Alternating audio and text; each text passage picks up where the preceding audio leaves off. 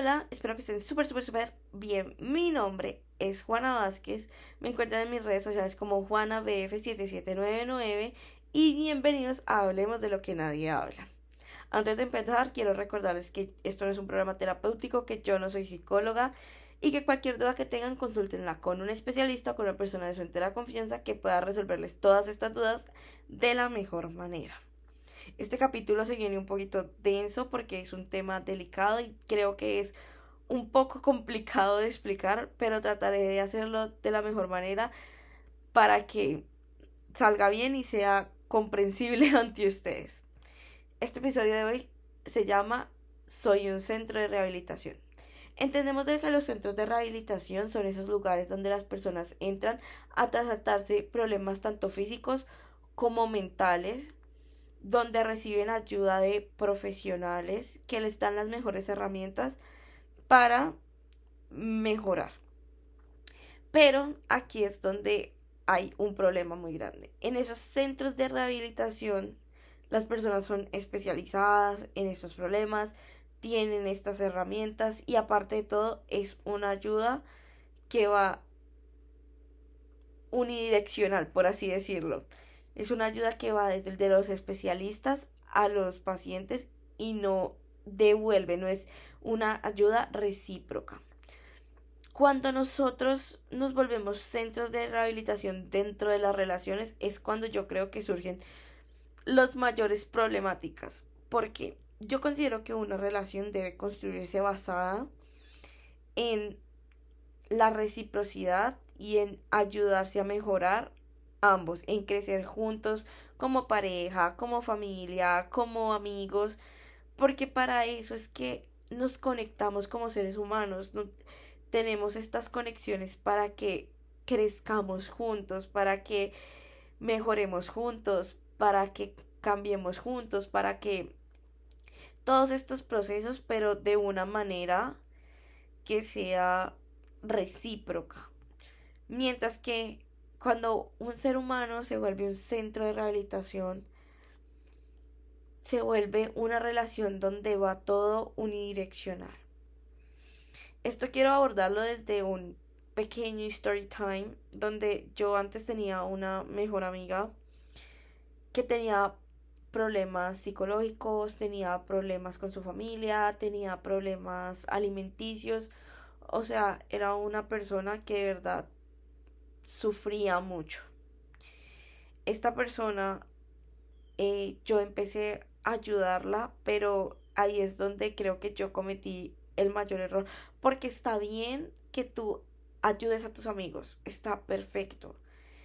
Y nunca se arrepientan de ayudar a un amigo porque de verdad yo no me arrepiento, o sea, de verdad yo fui una persona muy feliz de poderla ayudar, pero yo me fui al hueco con ella, por así decirlo. Como dice el dicho de un amigo se acompaña hasta la tumba, pero uno no se entierra con él. Yo me enterré con ella y en muchas ocasiones me perdí.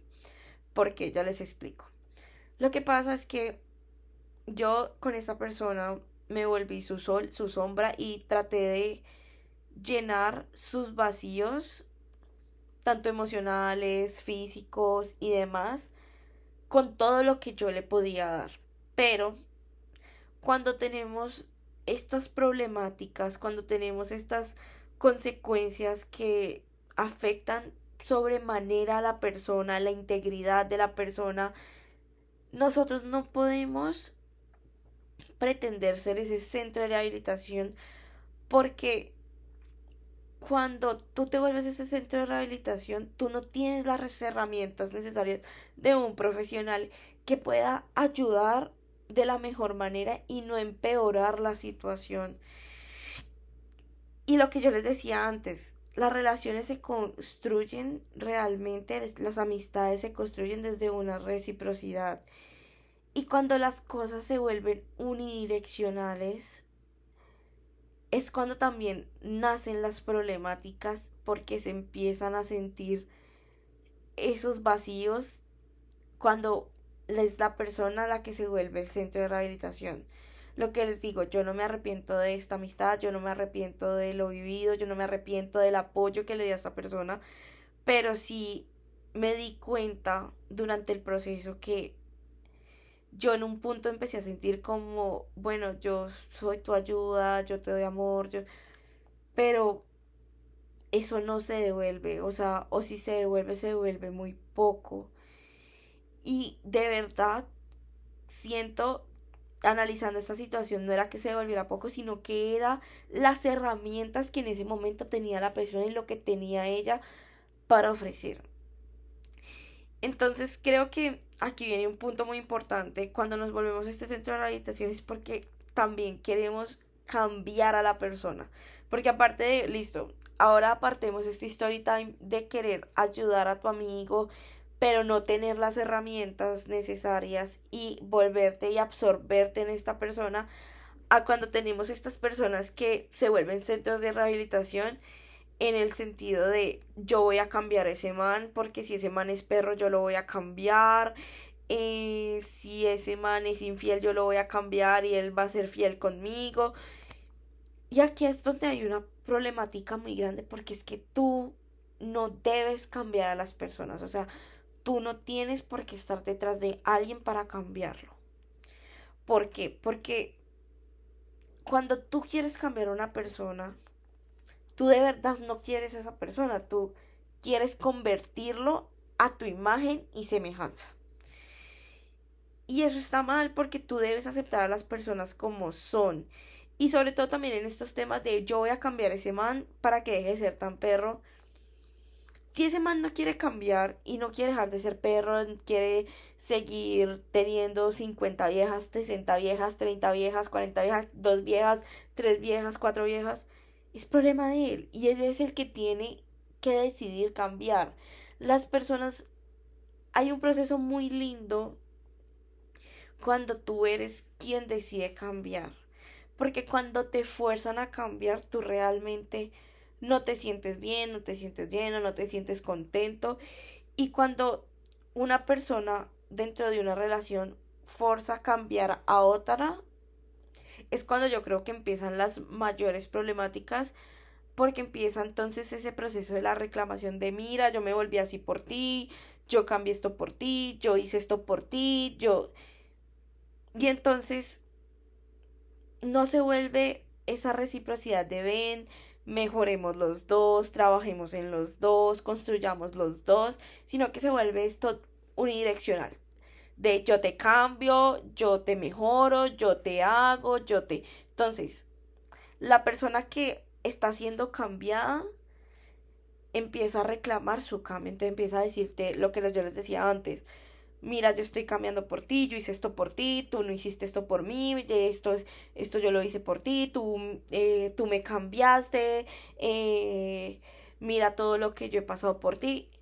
Y la persona que está cambiando entonces empieza como a hacer todos estos procesos de pero tú no haces esto, tú por qué no haces esto, tú por qué no me haces esto, tú porque tú igual por más que trates de cambiar a una persona, la esencia de una persona es muy difícil de cambiarla. Es muy difícil, es un proceso y más cuando es la persona la que no quiere cambiar, porque es que cuando tú te sientas con tu pareja y tu pareja hablan, llegan a acuerdos y dicen como sí, mira, voy a hacer esto, voy a mejorar esto y los dos quedan contentos y quedan bien, es cuando llega este proceso de conciliación, de respeto, de amor. Pero cuando tú eres presiona, cuando tú eres la persona que presiona este cambio, no, está siendo genuino. Entonces esta persona también hasta en un punto puede sentirse perdida y sentir que se está perdiendo a él mismo por tratar de complacerte. Y al final puede que esa relación no llegue a nada. O lo que les digo, de pronto se acostumbran a esta situación. Pero qué feo es vivir en una relación, sea de amistad, de familia, de novios donde tú te acostumbras a algo. Porque es que, aunque sí los seres humanos somos seres de costumbres, no está bien vivir una relación bajo la costumbre porque es que ahí es cuando llega la monotonía, cuando llega el desinterés, cuando llegan muchas cosas muy tóxicas que no aportan nada y que no están mejorando en nada. Mientras que tú en una relación que se construye bajo la conciliación, bajo el respeto, bajo el charlar, bajo, bajo todos estos procesos.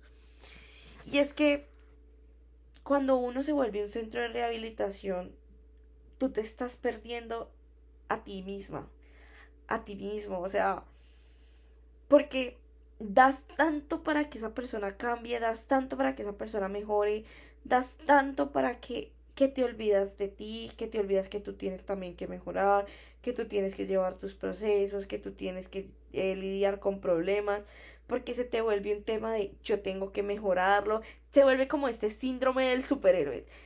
Tú tienes que ser el salvavidas de esta persona.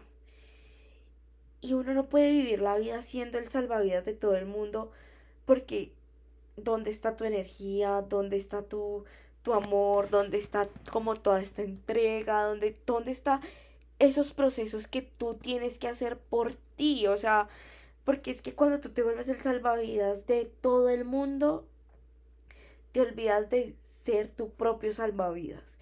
Y esto es un proceso que yo he pasado y les conté como este story time de mi amiga, pero esto es un proceso que yo he pasado no solo con esta amiga, sino con varios amigos en mi vida, porque yo soy una persona que a mí me gusta ayudar mucho a las personas, me gusta sentir que puedo que puedo ayudarlos, que puedo mejorarlos, que puedo, pero también me olvido muchas veces de mí, o sea, me olvido de que yo también tengo problemas, de que yo también sufro, de que yo también lloro, de que yo también tengo que preocuparme por mí. Entonces, todos estos procesos se me vuelven una cuestión de, de vida o muerte y muchas veces también tratar de ser ese salvavidas te carga de estas energías de estas personas porque muchas de las veces que yo he vivido estos procesos donde he construido estas amistades y estas relaciones bajo este proceso de ser el salvavidas, de ser este centro de rehabilitación, de este síndrome del superhéroe,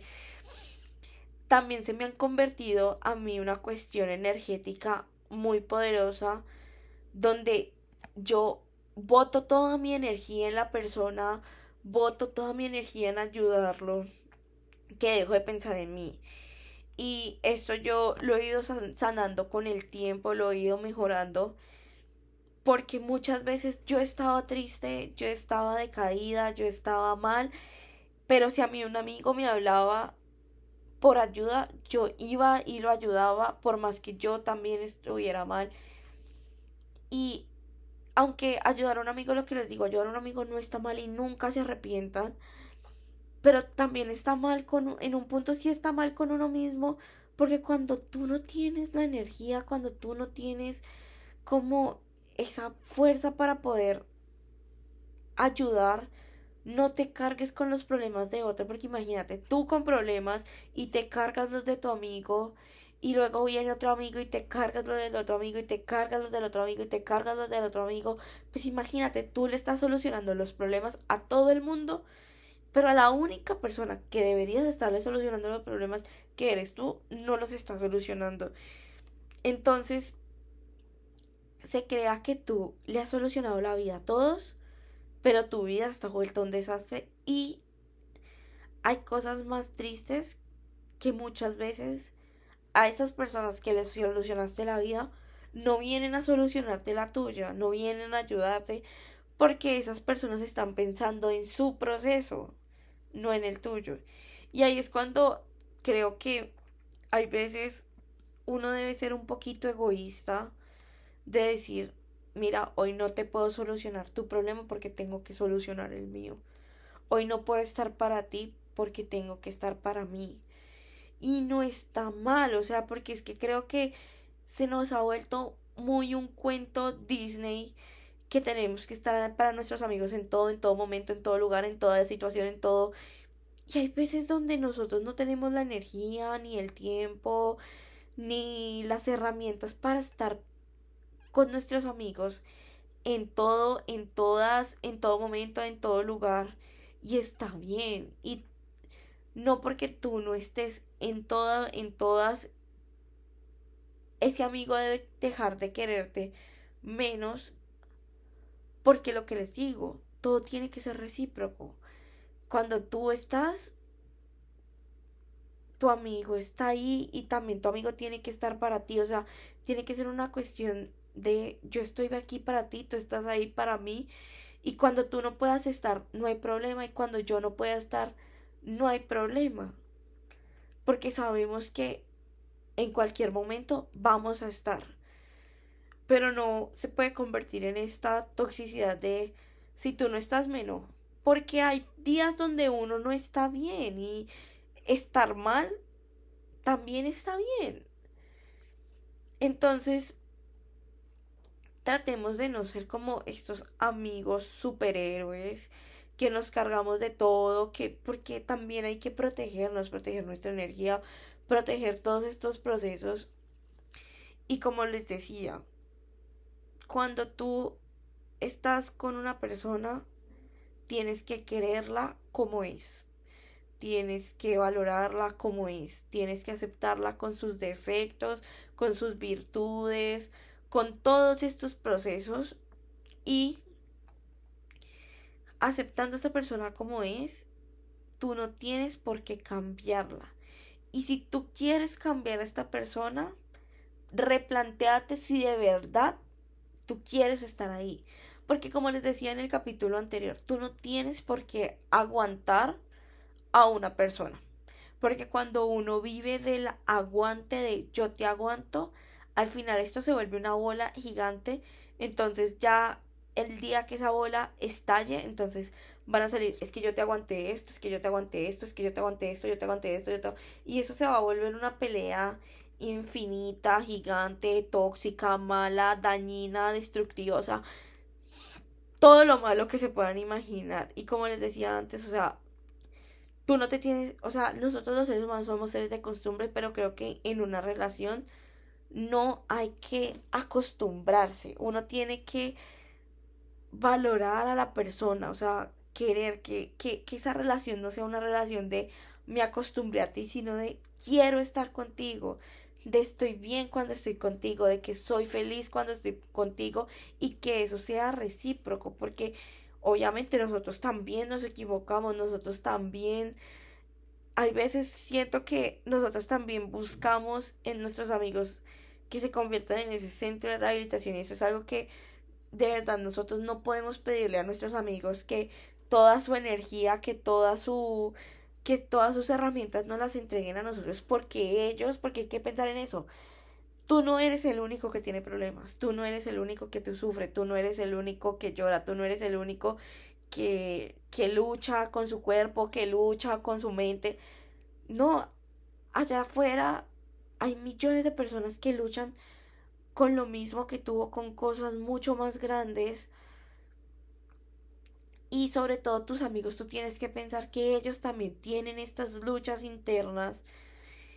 Entonces, tus amigos están ahí para apoyarte y tú estás ahí para apoyar a tus amigos, pero no para volverte un succionador de energía, ni que ellos se vuelvan un succionador de energía para ti, o sea, y recordar siempre que tú no siempre tienes que estar disponible.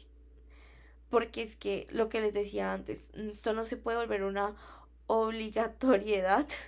si lo dije mal, lo siento. De que tú tienes que estar ahí. Si tú, ah, estés mal, tú tienes que estar ahí. O si tus amigos están mal, igual tienen que estar ahí para ti. ¿Por qué no? Porque, porque de verdad cuando uno está mal, lo único que va a entregar son cosas que no van a estar bien. O sea, si tú estás mal, tú no vas a tener una mente clara para poder dar la mejor solución, sino que tú vas a dar una solución desde tu dolor o desde tu problema por el que estés pasando. Entonces lo mejor que tú puedes hacer como amigo es decirle a tu otro amigo como mira, hoy no estoy bien, hoy no, no te puedo ayudar, pero, pero cuando esté bien te ayudo cuando esté bien, te doy el mejor consejo. Cuando, o simplemente cuando ya tengas fresca la, la mente, cuando ya estés más calmado, cuando ya estés más tranquilo, le escribes a tu amigo y ahí le ayudas y todas estas vainas, pero lo que les digo, tú no, uno no puede vivir siendo el salvavidas de, de todo el mundo. Porque ser el salvavidas de todo el mundo, aunque todo el mundo al final te aplauda, te diga, ay, muchas gracias, qué amigo tan lindo eres, yo no sé qué.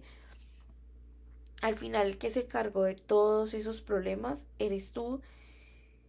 Y nadie va a pedir sus problemas de vuelta, nadie te va a decir, ay, ven, no, yo, yo te quito este problema de encima y me lo vuelvo a cargar a mí, porque así no funciona. O sea, si tú decidiste ser ese salvavidas, tus amigos van a verlo como, ay, muchas gracias. Y de verdad, uno no, o sea, tus amigos no te cargan sus problemas con intención, ni tú te cargas de los problemas de tus amigos con intención, sino que uno sin darse cuenta, porque yo me he dado cuenta que este proceso es de que uno lo hace inconsciente porque se acostumbra precisamente a hacer esto. Entonces ahí es cuando tú tienes que analizar mucho. Esto lo estoy haciendo porque lo estoy ayudando o porque me acostumbré a ayudarlo. Y no hagan nada desde la costumbre, de verdad. Cuando tú haces las cosas por costumbre, eh, hay cosas que no son buenas hacerlas por costumbre. Porque ir al gimnasio, porque te acostumbraste a ir al gimnasio, bueno, es un proceso que estás haciendo por tu salud, porque te gusta, porque, porque te diviertes, porque tu cuerpo te lo pide. Pero son cosas que no te afectan a ti, antes te mejoran o haces cierta actividad por costumbre bien, o cepilla, te cepillas los dientes porque te acostumbraste que te cepillas los dientes a ciertas horas. Son cosas que no te, no te afectan, sino que te mejoran. Pero cuando tú vuelves tus relaciones y tus amistades por costumbre, ahí es cuando empiezan todos estos problemas. Bueno, este capítulo creo que va a ser más corto de lo habitual porque creo que este es un tema que, aunque tenga muchos matices y tenga muchas cosas que se pueden analizar, es un tema que hay que verse desde diferentes perspectivas porque también yo no me cierro la posibilidad que haya una persona que me diga no, pero es que uno tiene que salvar a los amigos. Y quien quiera pensar eso está bien, porque como siempre les he dicho, este programa no es un programa donde yo tenga la verdad absoluta, o sea, yo aquí no vengo a contarles verdades absolutas ni a decirles yo tengo la razón. Siempre les he dicho que cualquier opinión crítica que tengan del programa pueden llegar a decírmelas a mí desde el, respeto y desde la mejor manera que puedan hacerlo. Siempre serán súper bien recibida cualquier comentario, crítica, sugerencia. Siempre será bien recibida desde que sea desde el respeto. Entonces, puedo considerar que hayan personas que me digan, no, pero es que uno puede, tiene que ayudar a los amigos siempre, así esté mal, así esté bien.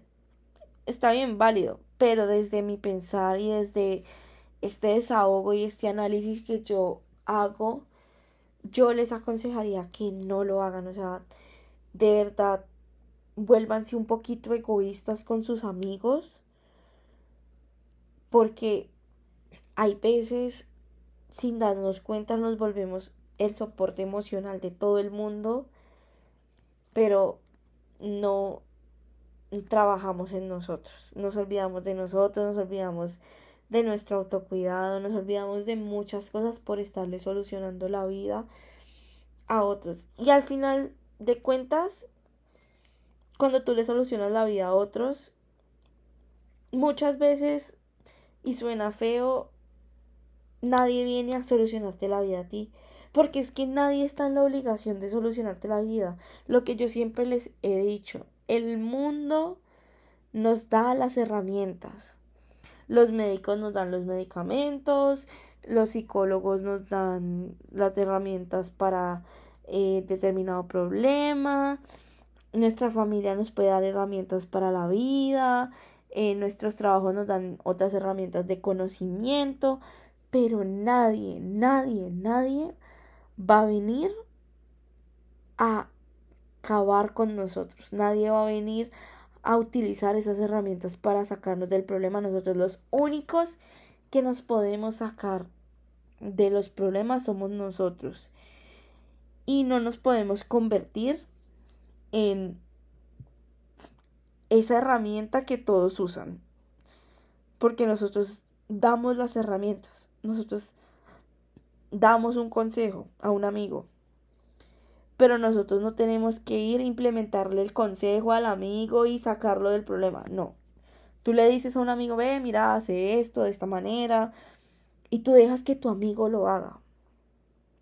Porque inconscientemente, cuando tú permites que este amigo de, cuando tú permites que tu amigo te deje solucionarle el problema, inconscientemente este amigo se acostumbra a que tú siempre vas a estar ahí para resolverle los problemas. Y cuando tú no estés, este amigo o se va a enojar o te va a decir como tú por qué no estuviste, tú por qué no me ayudaste.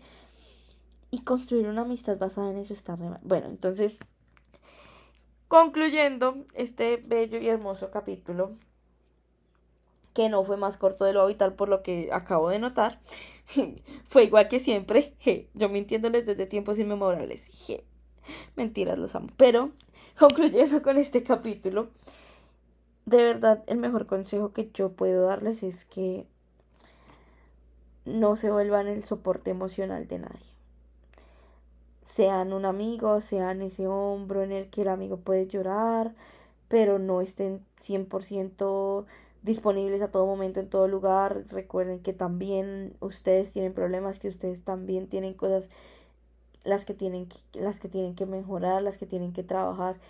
Entonces, desháganse de ese yo soy tu centro de rehabilitación, yo soy tu superhéroe, porque si ustedes ven las películas de Marvel, normalmente los superhéroes quedan solos porque ayudan a tanta gente que a la gente que más aman la ponen en peligro. Y se ponen en peligro ellos mismos. Entonces, no sean el superhéroe de nadie sean su propio superhéroe y ayuden a sus amigos hasta donde puedan y con las energías y herramientas que puedan, pero no caben el hueco con su amigo, no, no se hundan en las situaciones de sus amigos, porque eso al final los afecta a ustedes y afecta su relación de amistad. Muchas de estas relaciones de mi pequeño story time mm, que yo les contaba terminaron en que hoy en día yo no tengo contacto con esas personas porque esa relación se basó tanto en yo ser su superhéroe que al final se volvió mi kriptonita y la relación se dañó también en parte por estas cuestiones de falta de reciprocidad, porque yo me sentía perdida en esta relación y fue porque también fue parte de mi culpa porque yo me volví esta rescatista. Y ya sin más amigos, espero que sean muy felices, que tengan un grandioso día o noche, cuando sea que me estén escuchando. Los amo. Chao.